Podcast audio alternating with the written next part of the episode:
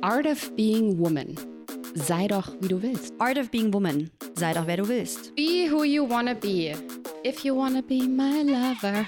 Sei doch, who the fuck you want to be, ey. Ähm, was mache ich denn, wenn ich mich räuspern muss? Hallo ihr Lieben und herzlich willkommen zurück zu einer neuen Folge von Art of Being Woman. Ich sitze heute hier mit der lieben Alexandra Jesch-Böhnhardt. Und für alle, die es nicht wissen, Alexandra und ich kennen uns sehr, sehr gut. Wir haben nämlich ein großartiges Dula-Training gemeinsam. Und deswegen wird das, glaube ich, heute eine sehr, sehr lustige und vertraute Folge. Ich bin gespannt, ob wir uns gut fokussieren können oder ob wir ab und zu abschweifen. Also nur, dass ihr schon mal so ein bisschen den Kontext habt. Alexandra ist Dula, genauso wie ich. Deswegen haben wir eben dieses wunderbare Dula-Training. Sie ist aber auch TCM-Ernährungsberaterin, ähm, Ayurveda-Expertin. Ich glaube, du wirst gleich ein bisschen selber erzählen, was deine wirklichen Titel sind. Das ist ja immer gar nicht so einfach zu greifen. Und wir wollen heute ein kleines bisschen eintauchen in die Themen Zyklen, Jahreskreis nach TCM und Ayurveda. Wir reden immer, immer wieder davon, auch in unseren vorherigen Festivalausgaben, dass wir als Frauen zyklische äh, Wesen sind. Und die Frage ist immer so ein bisschen, was bedeutet das eigentlich? Man kann das in unterschiedlichen Kontexten auch immer wieder unterschiedlich ja, erklären. Und ich finde es sehr, sehr spannend, wie die TCM und Ayurveda da irgendwie auch ein bisschen rangehen. Und da werden wir heute ein kleines bisschen drüber plaudern. freue mich, dass du da bist, liebe Alexandra. Wie geht's dir? Es ist noch sehr, sehr früh. Bist du gut in den Tag gestartet? Ja, hallo, ich freue mich auch heute sehr mit dabei zu sein. Ja, ich bin heute schon seit halb sechs oder so auf. Ähm, diese schöne Morgenstimmung mit dem Nebel hat mir aufgeweckt. Also ich bin eigentlich ganz fit und gut da, schon mit Yoga und heißem Wasser trinken. Voll schön. Gemütlich. Ich finde es immer so schön, ja. wenn dann so Podcast-Gästinnen da sind und man sie fragt, wie sie in den Tag gestartet sind, dann klingt das immer alles total perfekt. Und ich frage mich immer, haben sie das heute extra gemacht, um das in dem Podcast auch so erzählen zu können und in der richtigen Energie zu sein? Oder schaffen sie das immer? Ich glaube, es ist eher ersteres der Fall, aber ähm, total schön, wenn wir dann dazu inspirieren können quasi. Klingt nach einem sehr schönen Start. Ich war auch um 6.30 Uhr intuitiv schon mal wach, obwohl ich sehr spät ins Bett bin. Und dann ging gerade so die Sonne über den Häusern auf. Es war ein total schönes Licht. Nebel habe ich hier keinen gesehen am 16. Ich bin so weit über den Dächern. Du bist ein bisschen weiter draußen in Wien, aber auch gesehen mal die Sonne. Irgendwie, das war schon total schöne Stimmung. Ich habe mich trotzdem noch mal hingelegt und noch Yoga gemacht. ähm, ich habe es gerade schon so ein bisschen erzählt, wer du bist, was du machst. Ich habe bestimmt die Titel nicht absolut richtig ähm, wiedergegeben. Erzähl doch noch mal ganz kurz selber. Ähm, ja, wer bist du, was machst du? Wie bist du vielleicht dazu gekommen auch?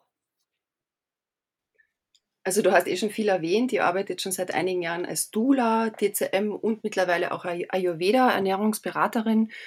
Und ganz großes Thema war jetzt viele Jahre die Wochenbettküche. Ich war die erste jetzt, ich würde mal sagen, im deutschsprachigen Raum, die vor Jahren damit begonnen hat. Und, ach Gott, vieles anderes. Was war da noch? Yoga und Qigong habe ich viele Jahre auch unterrichtet.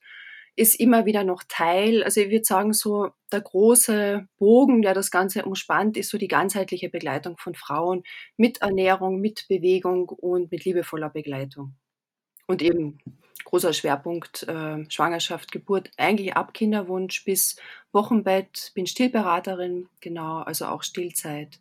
So diese Phase, merke aber auch, dass es immer mehr auch in Richtung Wechseljahre geht, aufgrund des eigenen Alters bedingt. Und jetzt habe ich doch schon ein paar Phasen des Frauenseins auch selbst schon durch mhm, oder durchlebe es gerade.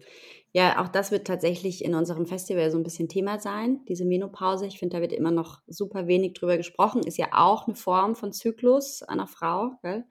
Und ähm, ich finde, da kann man eigentlich gar nicht früh genug anfangen, sich auch so ein bisschen Wissen anzueignen. Eigentlich ähnlich wie das Thema Schwangerschaft, ähm, Geburt, Wochenbett. Auch da, selbst wenn es uns jetzt noch nicht betrifft, ist es ja total schön, wirklich zu wissen, was passiert da eigentlich. Ne? Unabhängig davon, ob man sich als Frau entscheidet, diesen Weg wirklich zu gehen, Mutter zu werden, oder ob man sagt, okay, das ist vielleicht einfach nicht mein Weg, ist es, glaube ich, ganz spannend, das so ein bisschen zu kennen. Äh, du hast Wochenbettküche erwähnt, vielleicht ganz kurz ähm, für alle, die nicht wissen, was sich dahinter verbirgt. Ähm, magst du da so zwei, drei Worte noch dazu sagen? Ja, das sieht in der Realität so aus, dass ich jetzt seit Jahren Familienbegleiter in der Zeit nach der Geburt im Schnitt vier bis sechs Wochen, meistens zwei bis dreimal die Woche und dann wirklich mittlerweile sechs bis sieben Stunden am Tag dort bin, ähm, warmes Frühstück, warmes Mittagessen, warmes Abendessen, Koch und dazwischen so als Dula tätig bin, also das Essen ans Bett bringe, als Stillberaterin zu Stillfragen Rede und Antwort stehe und da unterstützend bin. Es ist so meistens das Gesamtpaket aus dieser liebevollen Begleitung und dann eben den Gerichten, die abgestimmt sind auf die Zeit nach der Geburt, um den Körper wieder zu kräftigen und zu nähren und vor allem auch auf der emotionalen, psychischen Mhm. Ebene die Frauen Also ich wollte nur klarstellen, nicht, dass jetzt irgendjemand denkt, Wochenbettküche bedeutet, dass die Frauen, die Wöchnerinnen dann in der Küche stehen und da irgendwie 'ne Partyzeit Kochkurse. nein, die Alexandra kommt und kocht für euch und ihr tut nichts anderes bitte als liegen bleiben und kuscheln und ankommen in dieser wunderschönen Zeit, äh, und heilen natürlich. Also das ist ganz, Mhm. ganz wichtig. Ähm, magst du mal erzählen, wie du eigentlich zur TCM und dann später, das weiß ich schon, weil wir uns natürlich gut kennen, auch zum Ayurveda gekommen bist? Da gibt's ja ganz oft meistens so 'ne persönliche Geschichte, so 'ne Erfahrungsebene, wo man dann irgendwie sagt: „Hey, das ist irgendwie spannend.“ Gab's das bei dir auch? Ja, bei der DCM ist es ganz klar, das war so mit 14, 15. Ähm, da habe ich einige Jahre unter Gastritis gelitten, also wirklich schweren Magenkrämpfen. Ich war damals schon sehr vielseitig unterwegs, habe neben der Kunstschule 3 Instrumente gespielt und Modern Dance gemacht. Und das war einfach zu viel. Und ich habe ganz viel Stress gehabt und eben Gastritis, war bei vielen Ärzten, jetzt schulmedizinisch und bin nicht weitergekommen. Und meine Mutter hat mich dann zu einem DCM-Arzt gebracht, der sich wirklich, ich glaube, damals schon 1,5 Stunden Zeit genommen hat und einfach sich ganzheitlich angeschaut hat: „Wo stehe ich grad in meinem Leben? Äh, wie geht's mir emotional? Wie sieht mein Alltag aus? Was esse ich?“ Damals war noch so die Zeit ohne Frühstück in der Früh, kalter Apfel als Frühstück und so. Und hat mir da ganz viele Tipps mitgegeben, eben nicht nur im Sinne von Medikamente, sondern, ähm, dort aktiv mit Akupunktur und Kräutern, aber dann für meinen Alltag, wie ich mit diesem Stress umgehe. Und ich habe mich da zum ersten Mal wirklich von einem Arzt gesehen und gehört gefühlt und das hat mich so berührt, dass es mir klar war ab dem Zeitpunkt, ich will DCM-Ärztin werden. Ja, jetzt ist es DCM-Ernährungsberaterin, aber der Weg ist geblieben. Mhm. Voll schön. Ich habe mich ja so auf unser Interview gefreut, weil ich dachte, ich werde bestimmt auch noch ganz viel Neues über dich lernen. Deswegen, stelle Alexandra alle Fragen, die ich sie schon immer mal fragen wollte. Voll spannend, ja. Und tatsächlich hat dir das dann geholfen, ne? Und dann ist es ja irgendwie auch total schön, dann in dieses Thema einzutauchen, wenn man wirklich selber so 'ne Erfahrung damit machen durfte. Mhm. Gesehen hat, dass, ähm, ja, andere Dinge vielleicht so 'n bisschen an ihre Grenzen stoßen. Also Ja, und ich denke, das Wichtigste oder die wichtigste Erfahrung bei diesem Treffen war zu sehen, dass ich für mich selbst Dinge entwickeln kann, die mir helfen. Mhm. Und das war damals dann die Meditation, aber auch übers Essen zu beginnen, eben wieder warm zu frühstücken, was Teil meiner Familie eh schon immer war, aber ich habe da zeitlang eben ausgesetzt. Und, ähm, zu merken, es ist möglich, wenn ich jetzt irgendwie bisschen aus'm Ungleichgewicht bin, dass ich mit so kleinen Mitteln selbst was mache und nicht jedes Mal zu irgendeinem Arzt laufen muss. Mhm. Ja. Ja, so das Thema Selbstermächtigung eigentlich Mhm. auch, ne? Genau. Spannend, ja, okay. Ähm Ja, und Ayurveda hast du noch gefragt? Ja, Ähm, genau. wie Wie kam dann genau. Ayurveda? Mhm. Ja, wie du ja weißt, eben also eigentlich schon relativ früh auch, noch vor der DCM bin ich in Kontakt mit Ayurveda gekommen, weil meine beste Freundin viele Jahre in Indien war mit der Familie Ja. und mir da immer Bücher mitgebracht hat. Aber ja, ich habe da schon als Jugendliche dann irgendwelche Reinigungsgeschichten probiert, aber irgendwie durch die DCM habe ich da nicht weitergemacht. Und durch die Wochenbettküche letzten Endes oder die Wochenbettbegleitungen bin ich wieder auf den ayurvedischen Weg gekommen, weil es erstens da ganz viele wunderbare Rezepte gibt und zweitens so schöne Behandlungen, Begleitungsmöglichkeiten fürs Wochenbett. Ja, und nachdem ich alles immer sehr vertiefen möchte und verstehen möchte, ist dann irgendwann die Ausbildung dazugekommen. Mhm. Und du hast es jetzt grad schon gesagt, du begleitest Frauen, ähm, auf ganzheitlicher Ebene. Was sind so Anliegen, mit denen die Frauen zu dir kommen? Sehr bunt gemischt. Also, ich würde sagen, wirklich von so ganz unter Anführungszeichen typische Themen, äh, typische weibliche Themen, nämlich, äh, Zyklusbeschwerden, ähm, PMS-Geschichten oder Kinderwunsch eben. Also, Kinderwunsch ist großes Thema, wird da immer mehr, habe ich den Eindruck. Ähm, bis wirklich hin ich habe auch viele junge Mütter nach der Geburt, die wieder Kraft tanken möchten. Ähm, Standard bei sowohl Frauen als auch Männer ich habe ja auch oft Männer von Frauen, die dann auch zu mir kommen, also von Frauen, die ich begleite. Und da ist es oft so Stoffwechselproblematiken, Allergien, ähm, Unverträglichkeiten. Ja, so in die Richtung. Aber so, ich denke unter Wechseljahre natürlich. Ja. Mhm. mhm.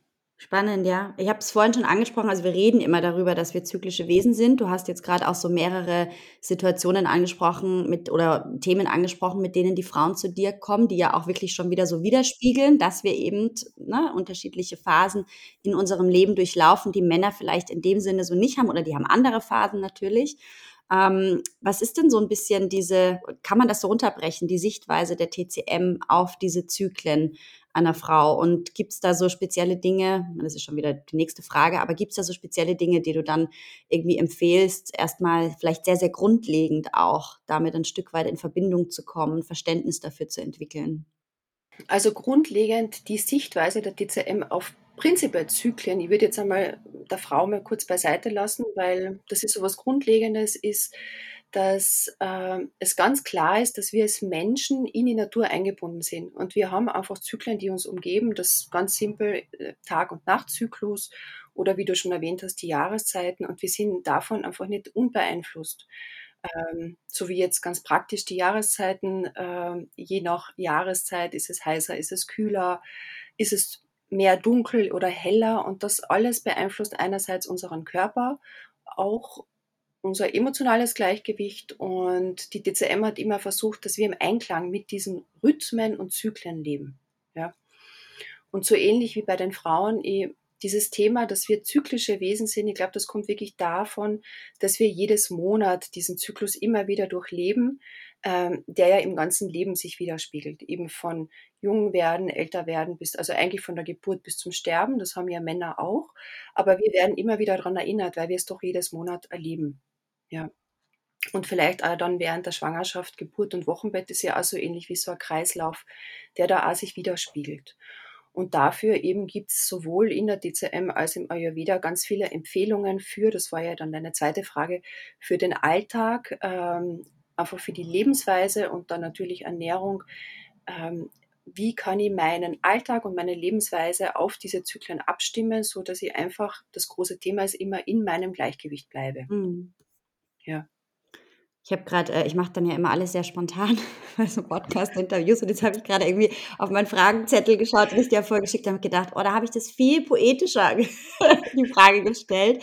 Aber ich finde es ganz schön, um das nochmal so zusammenzufassen, weil es ist ja eigentlich wirklich, eigentlich kann man sagen, es ist irgendwie eine Superpower. Ne? Es wurde ganz oft irgendwie auch so ein bisschen degradiert und eher uns als Schwäche angehängt, dass wir eben diesen Zyklus haben und dann, oh mein Gott, einmal im Monat bluten müssen. Aber eigentlich ist ja dieses erwachen, erblühen, sterben, ne, in Anführungszeichen, aber etwas beenden und dann wirklich so in sich ruhen, bevor man wieder so in seine Kraft kommt.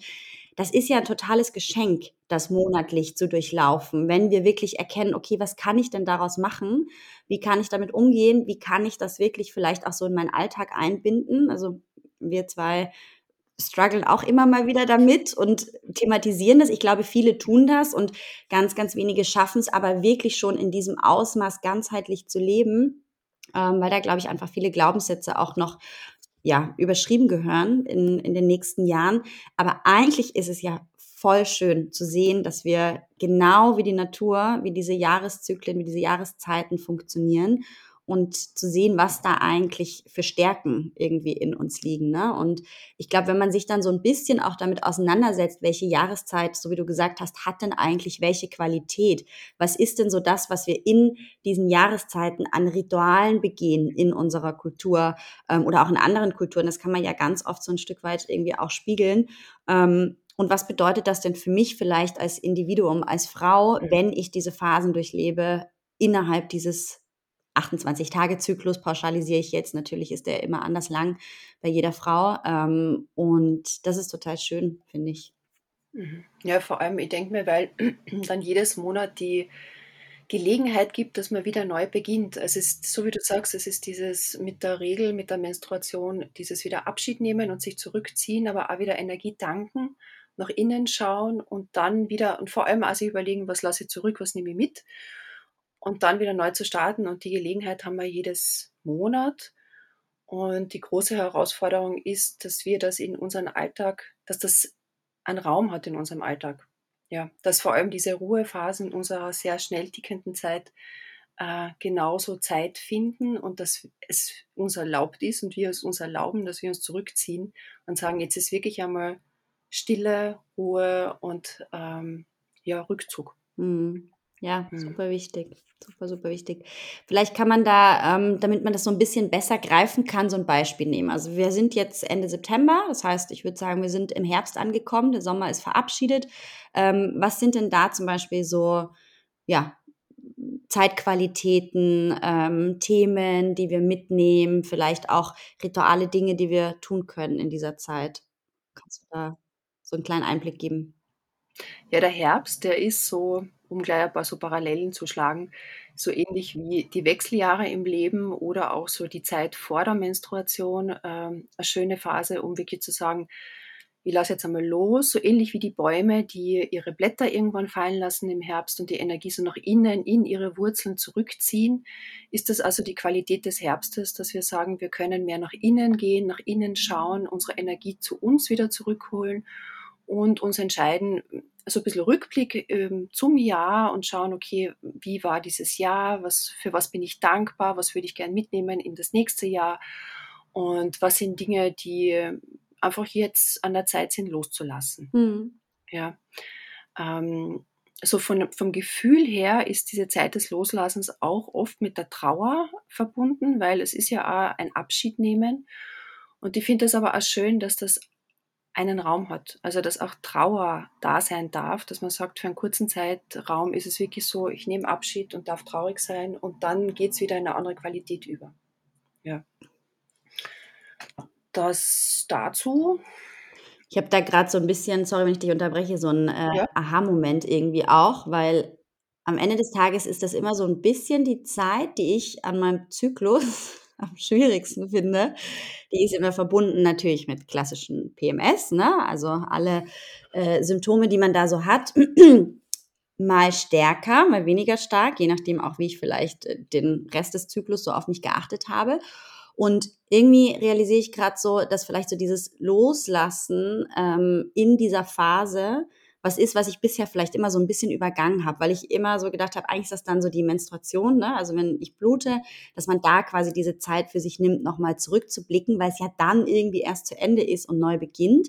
Aber eigentlich wäre das ja die Zeit des kompletten Rastens und Ruhens, wenn wir in unserer Gesellschaft dafür Raum hätten. Und jede Frau entscheidet, je nachdem, wie ihr Arbeitsalltag aussieht, natürlich ein bisschen selber, wie viel Zeit sie sich da nehmen kann. Ähm, aber eigentlich wäre ja genau das so das Thema, dass man eigentlich vorher diese Reflexion irgendwie auch ja, handhabt und dieses Loslassen zelebriert. Und irgendwie ganz spannend. Ich frage mich gerade, ob vielleicht doch dann so ein innerer Widerstand da ist. Ich meine, du kennst mich, du weißt, dass mir natürlich die, die Aufbruchphase und die, die Phase, wo man irgendwie ganz viel tun kann und kreativ sein kann, irgendwie immer ein bisschen mehr liegt und vielleicht auch ein bisschen mehr Spaß macht und dass das vielleicht auch einfach so meine Herausforderung ist und etwas, das ich noch mehr lernen darf. Wirklich dieses in mich gehen, reflektieren, loslassen, Zeit für mich ähm, nehmen und nicht einfach immer so dieses nach außen kehren, äh, zelebrieren und dass da da vielleicht so ein Stück weit auch so ein Widerstand noch da ist. Und deswegen vielleicht dann diese PMS-Themen äh, auch einfach signifikanter sind, ne? Irgendwie kam mir gerade so ganz, ganz interessant eigentlich, weil ich da natürlich immer auch auf Ernährungsebene und alles, was ich im Außen auch beeinflussen kann, versuche ganz viel entgegenzusteuern. Und ich habe schon das Gefühl, dass das Dinge verändert, auch wenn ich irgendwie ähm, jetzt so körperlich, physisch mehr auf mich achte. Und trotzdem ist es aber immer ein Stück weit Thema und vielleicht ist es irgendwie auch genau deswegen, weil ich da noch mehr eintauchen darf. Ja, vielleicht ist es auch hilfreich, da den Blick ein bisschen zu wechseln äh, im Sinne von, also du hast jetzt noch früher gesagt, die Zeit ist auch eine Zeit des Ruhens. Ich würde das noch ein bisschen erweitern. Also ich finde, das wirkliche Ruhen ist schon die Menstruation, aber das davor ist ebenso ähnlich wie der Herbst, dieses die Energie nach innen kehren und du kannst ja da total kreativ aktiv sein, nämlich im, in diesen inneren Prozessen. Und das ist der Unterschied wieder zu der Phase nach der Menstruation, wo du im Außen wieder aktiv wirst, ist das eben die Zeit, wo du innen, wo diese ähm, Wachstumsgestaltungsprozesse im Inneren passieren.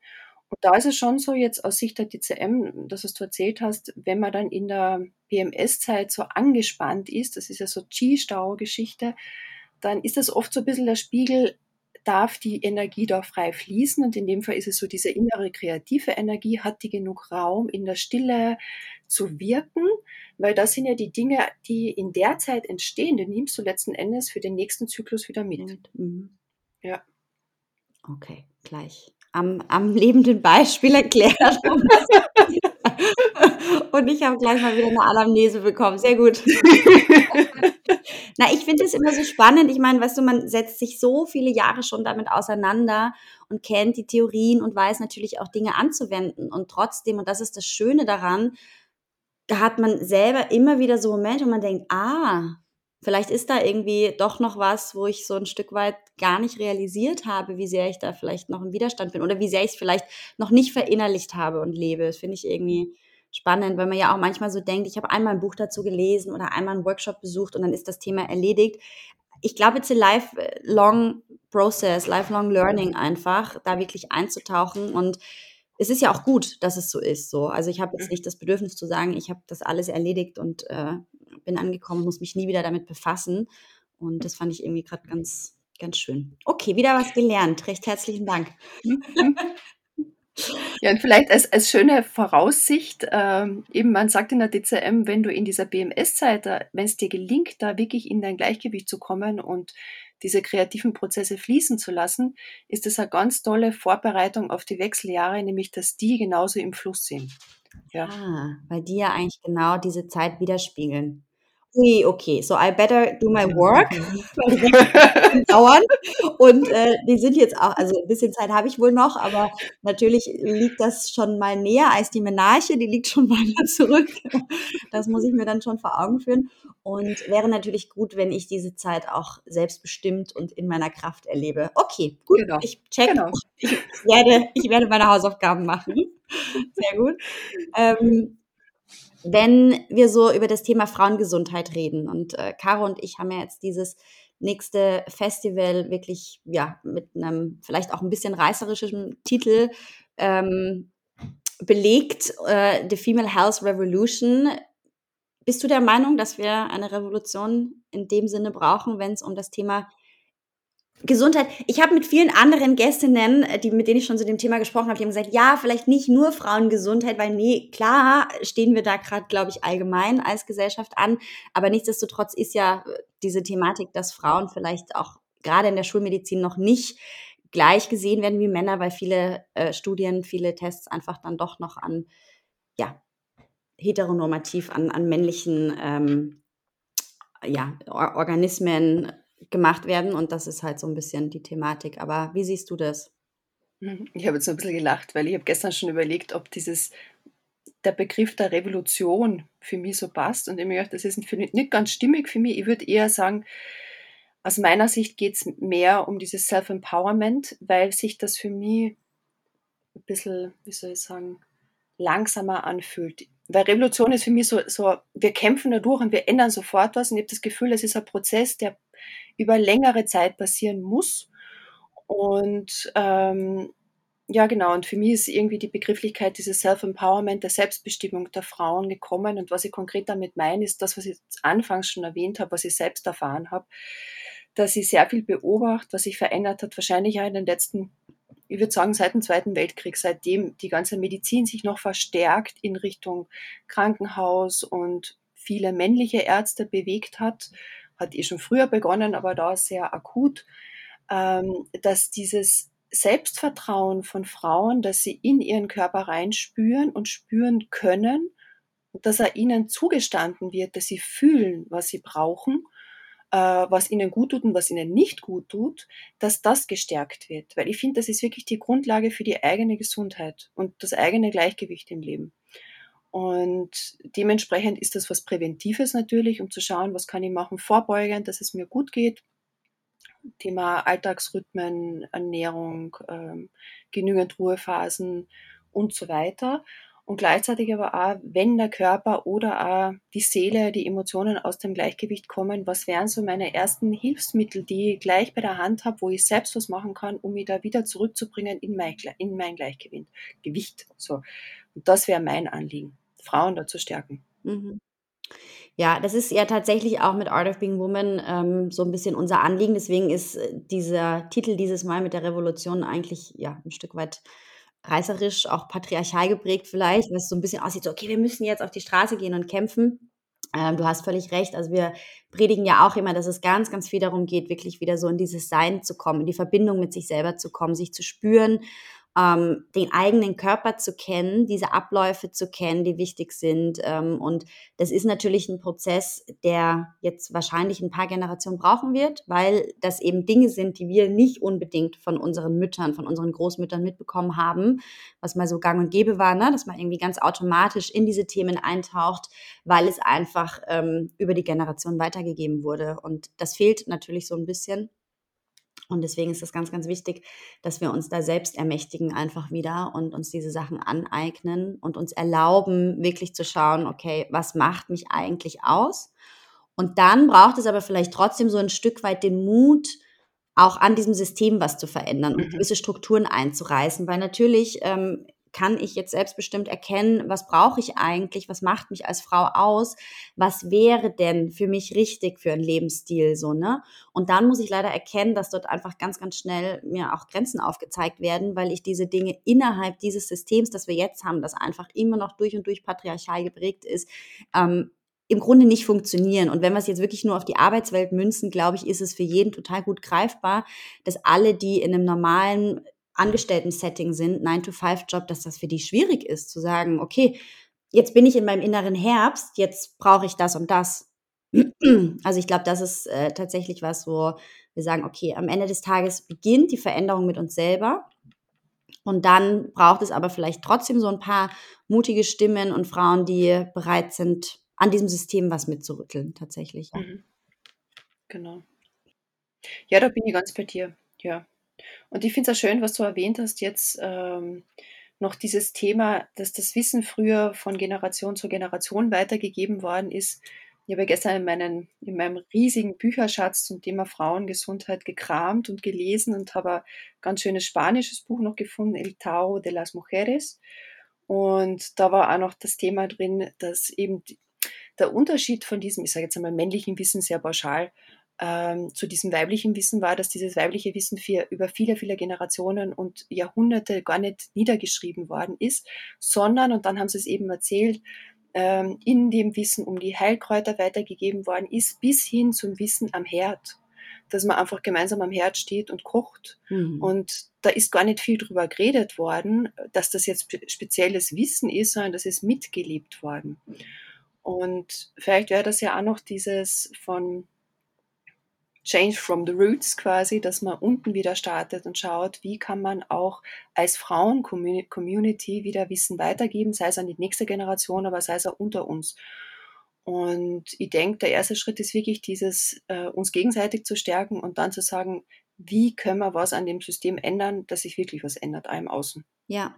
Ja. ja, auch diese Community Work, klar, wenn du dir vorstellst, ne, wenn so ein Tropfen irgendwie ins Wasser fällt und dann anfängt, so diese Kreise zu ziehen. Ähm, so ungefähr stelle ich mir das auch vor. So, es beginnt bei uns. Wir haben so einen Aha-Moment, ja, so einen Aha-Effekt, wo wir denken, ah, okay, ähm, da versuche ich jetzt mal was zu verändern, zu beobachten, was macht das mit mir? Und dann natürlich im Austausch mit anderen Frauen diese Erfahrungen weiterzugeben, ähm, diese Community Work ein Stück weit. Und das kann jede in ihrem Freundeskreis genauso tun.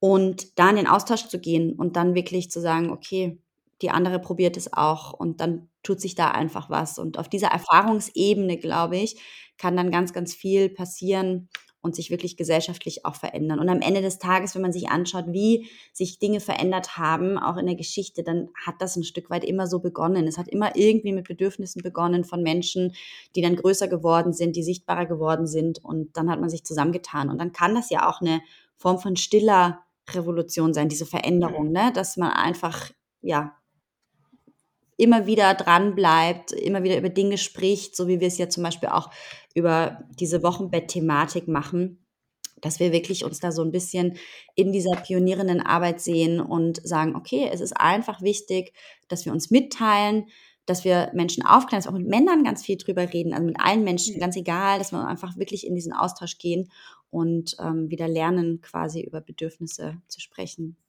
Ja. Mhm.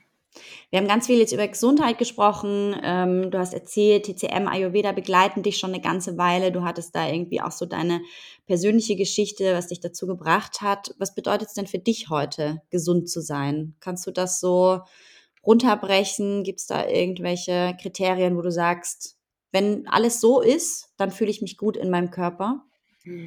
Also ich denke, es ist zwei Dinge. Das eine ist, dass ich genügend Kraft und Energie habe, ähm, die Dinge zu machen, die mir Spaß machen, also inklusive meiner Arbeit. Ähm, und das andere ist natürlich, dass ich so in mir ruhe. Also auch das, letzten Endes ist es dann das körperliche und das seelische Gleichgewicht. Und ähm, wo ich merke, was so die Dinge sind, die mir da am meisten helfen, ist wirklich so Rhythmus im Alltag.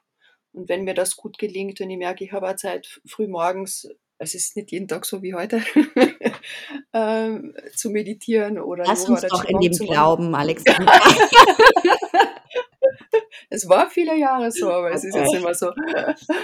Und ähm, dann merke ich, es geht mir viel, viel besser. Hm. Also, äh, und ich denke auch dieses Gleichgewicht aus, das ist auch Gesundheit für mich, äh, aus aktiv sein, nach außen gehen und in, im Austausch sein und Dinge bewirken. Also wirklich dieses im Außen agieren äh, und dann wieder im Unterschied dazu diese stillen Zeiten, die mir ganz, ganz wichtig sind und dass die einfach genügend Raum auch finden in der schnellen, aktiven Zeit meines Lebens.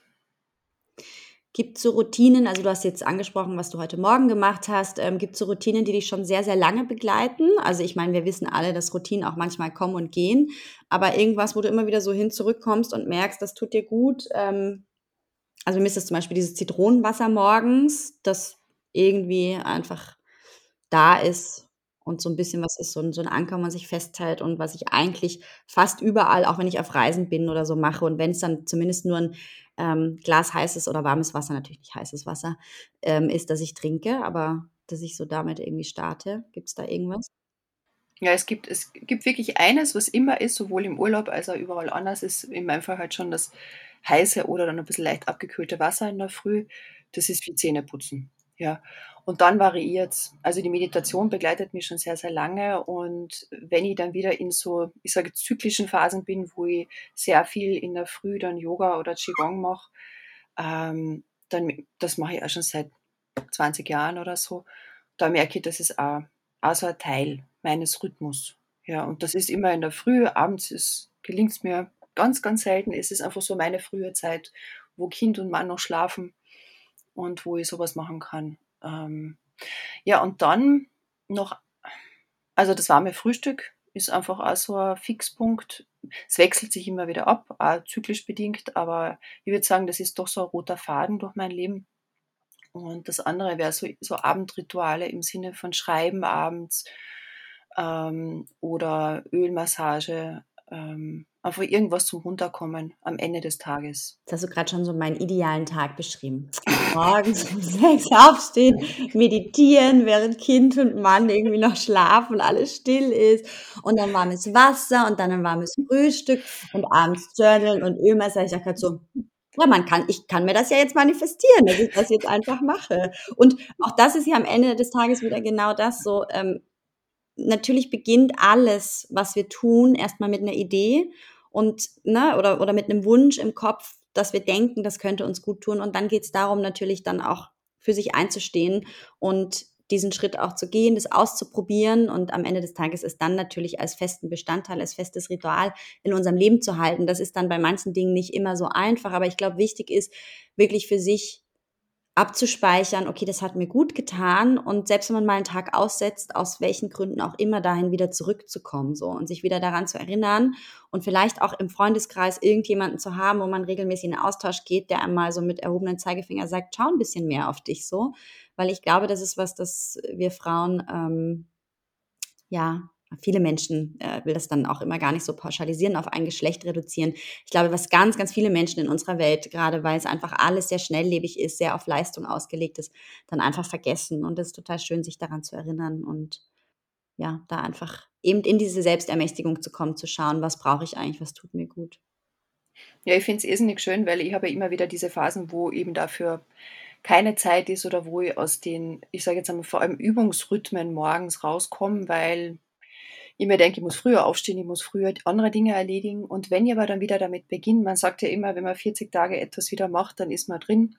Mittlerweile merke ich, ich habe das schon so oft 40 Tage gemacht, dass es wirklich so wie schnell wieder abrufbar ist. Und wenn dann, wenn ich dann wieder damit beginne und ich weiß, ich habe jetzt sogar eineinhalb Stunden morgens, dann ist es schön, weil ich merke, ich komme von einer Übung in die nächste und denke mir, ach, die probiere ich jetzt auch noch, ah ja, stimmt, die könnte ich jetzt auch noch machen und das bringt mir so viel Freude. Und dann merke ich, welcher Wissensschatz vorhanden ist und ja, eben das zum Thema Selbstermächtigung oder mir Dinge tun und mir Dinge gönnen, die mir gut tun. Ja. Sehr schön. Vielen, vielen Dank, liebe Alexandra. Du wirst auch Teil unseres Festivals sein. Du wirst ein kleines bisschen mehr eintauchen in diese Thematiken, Zyklen, äh, wie man sich da gut begleiten kann. Da freuen wir uns sehr drauf. Und ähm, vielleicht magst du noch mal für alle ZuhörerInnen kurz zusammenfassen, wo man dich finden kann. Du so, oh Gott, was kommt jetzt? ähm, wo man dich finden kann. Ist lustig, äh, weil wir sind natürlich mit Video zusammengeschalten und äh, Alexander hat jetzt, glaube ich, gerade Angst gehabt, dass ich eine andere Frage stelle. auf jeden Fall gerade ein sehr witziges Gesicht gemacht. Nein, nur noch mal zusammenfassen, wo man dich finden kann. Ich poste das natürlich irgendwie auch noch mal in die Caption. Das heißt, alle haben es auch noch mal schriftlich ähm, abrufbar. Aber es ist ganz schön, wenn man es irgendwie auch noch mal gehört hat, weil manche sitzen ja vielleicht gerade im Auto oder wo auch immer und hören den Podcast und merken sich das dann und schauen mal bei dir vorbei. Große Herzensempfehlung. Ähm, ja, wo und wie findet man dich? Also homepagemäßig puntarella.at mit hartem P, Puntarella und Instagram-mäßig die Wochenbettköchin oder auch Dula Puntarella. Mhm. Sehr fein. Und ähm, Genau, natürlich könnt ihr auch gerne mal an unserem Wochenbett-Dula-Training vorbeischauen. Das werde ich auch einmal da in die Caption mit posten, ähm, weil es da auch um eine sehr, sehr wichtige Zeit geht in diesem großen Lebensrad Frau sein. Und genau, ich glaube, das war für mich tatsächlich so ein bisschen dieser Gamechanger, diese Wochenbettzeit zu verstehen, okay, ich habe als Frau wirklich diese Power, diese zyklische ähm, und darf mir Ruhe gönnen. Ich darf Pause machen weil sich das nach, langfristig nach hinten raus einfach auch bezahlt macht. Das war total schön, das irgendwie so zu erleben. Und ich meine, das ist noch nicht so lange her, aber tatsächlich war das der, der Moment, der für mich sehr viel verändert hat, so diese Zeit. Deswegen glaube ich, liegt da ganz, ganz viel Potenzial drin und irgendwie ist es ganz schön, wenn Frauen zumindest dort dann anfangen, wieder zu lernen, auch zu ruhen, sich zurückzuziehen, zu rasten. Und genau, vielleicht habt ihr Lust, da mal vorbeizuschauen, würde uns sehr, sehr freuen. Und äh, ich sage an der Stelle vielen, vielen Dank. Das war mir eine große Freude. Danke an dich. Ja, einen wunderschönen Tag, meine Liebe. Ja, bis bald. Bis bald. Danke. Ciao. Tschüss.